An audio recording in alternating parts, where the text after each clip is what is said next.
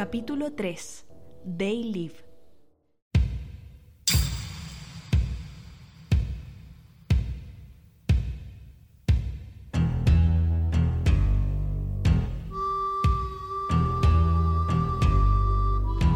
¿Somos libres?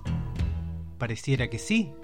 Tengo libertad para elegir la carcasa de mi teléfono celular, dónde irme de vacaciones, en qué restaurante comer los viernes, qué ropa comprar, qué revistas leer, qué películas ver.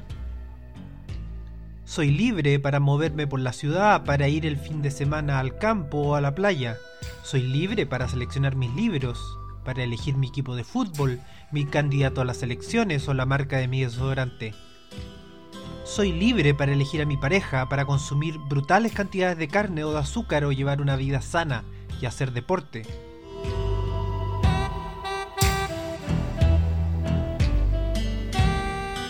Sí, pareciera que somos libres, que no tenemos barreras, que hemos llegado a un punto de la evolución donde la libertad es el imperativo lógico, básico de la vida.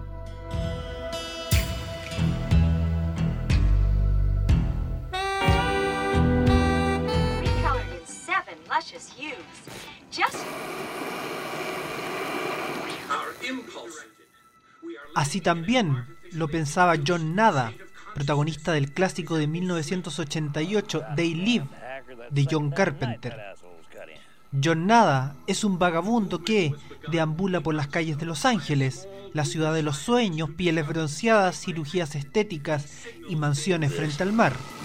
The poor and the underclass are growing. Racial justice and human rights are non Un día, siguiendo una extraña transmisión televisiva, John Nada descubre una caja con extraños lentes. Al ponérselos, comienza a ver el mundo como realmente es.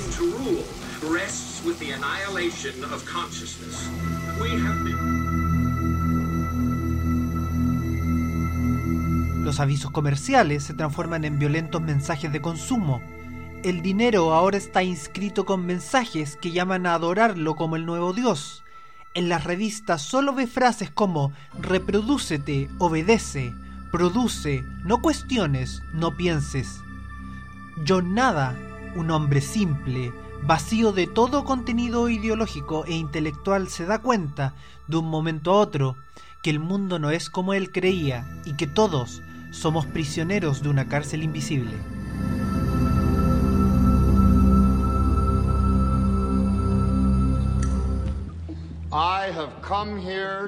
Bubblegum.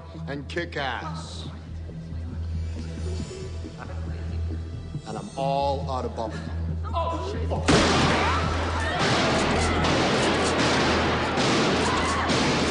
Los lentes también le permiten ver que algunas personas en la ciudad son en realidad horribles aliens que estarían tras este mundo falso en el que vivimos. John Nada comprende que los lentes le permiten ver las cosas en su verdadera naturaleza, y esa naturaleza es el control. Y en este sistema participan especialmente los medios de comunicación, la publicidad y la industria del entretenimiento. El mundo es, de alguna manera, un sueño, inducido y mantenido por mensajes constantes, recordatorios que lo mejor para nuestra vida es obedecer, no cuestionar, consumir, mantenernos somnolientos. Masters! What do these things want, and why are they here? You still don't get it, do you, boy? They have recruited the rich and the powerful. They're running the whole show. Wake up! They're all about you, all around you. Es difícil el despertar de John Nada, ya que nadie le cree, nadie quiere utilizar los lentes, nadie está a la espera de un escape a una realidad que se ha vuelto convenientemente cómoda. ¿Es acaso esta película, They Live, una descripción de nuestro mundo?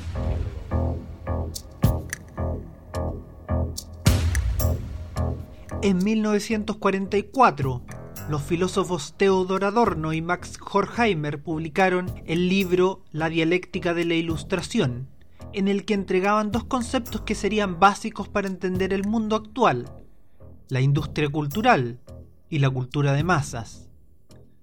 Para explicarlo, el mundo está de alguna manera moldeado por los medios de comunicación. Sujetos a los intereses del capitalismo y el neoliberalismo, construyen sus mensajes de manera que nosotros consumamos, sin saberlo, productos que nos refuerzan siempre las mismas ideas. Ideas como que el consumo es la única finalidad de la existencia, que no existen otros sistemas posibles de organización social, que si no vamos al gimnasio jamás seremos bellos, que si no compramos kilos de maquillaje moriremos solos, que si no tenemos el auto del año somos un fracaso como persona, que la gordura es un pecado y quedarse calvo es similar a contraer lepra. Pero además, Adorno y Horkheimer como viajeros venidos de un futuro apocalíptico, nos avisan que la industria cultural, que transmite constantemente estos mensajes, nos invade incluso en nuestros momentos de ocio. Aun cuando creemos que estamos de vacaciones tranquilos en nuestra casa, disfrutando de una película o escuchando la radio, lo que hacemos es seguir consumiendo estos mensajes.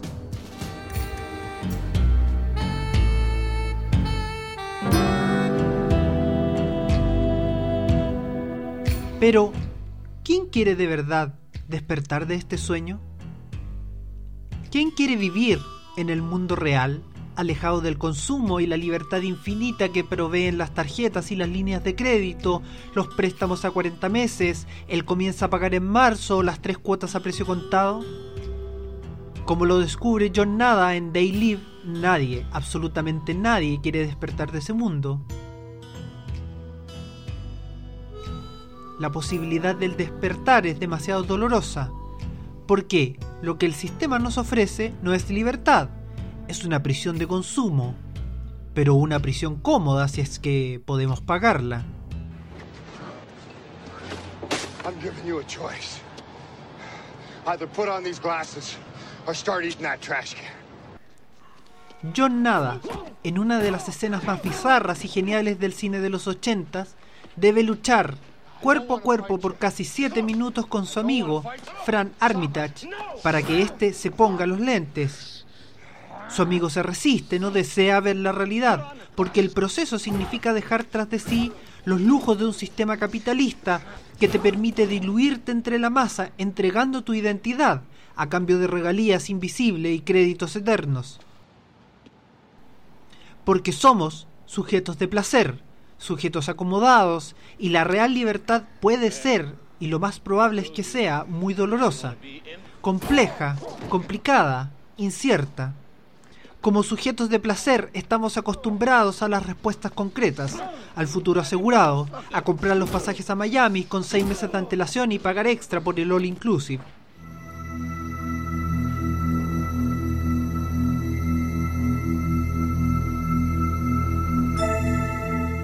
John Carpenter, maestro del horror, director de otras películas como Halloween o The Thing, nos regala una cinta simple en su concepto, un hombre contra el sistema, pero compleja en su análisis.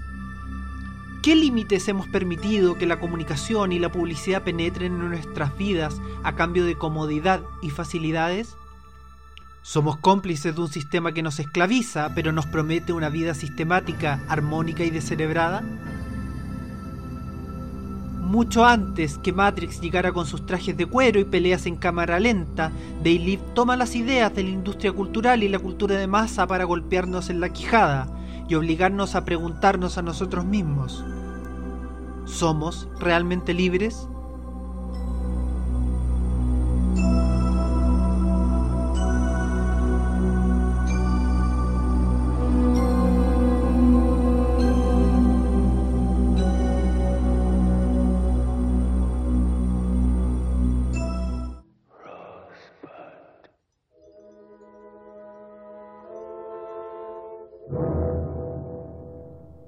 Gracias por escucharnos. Recuerda seguirnos en Spotify e Instagram. En el próximo capítulo hablaremos de la película No Man Land. Nos encontramos el lunes 12 de julio.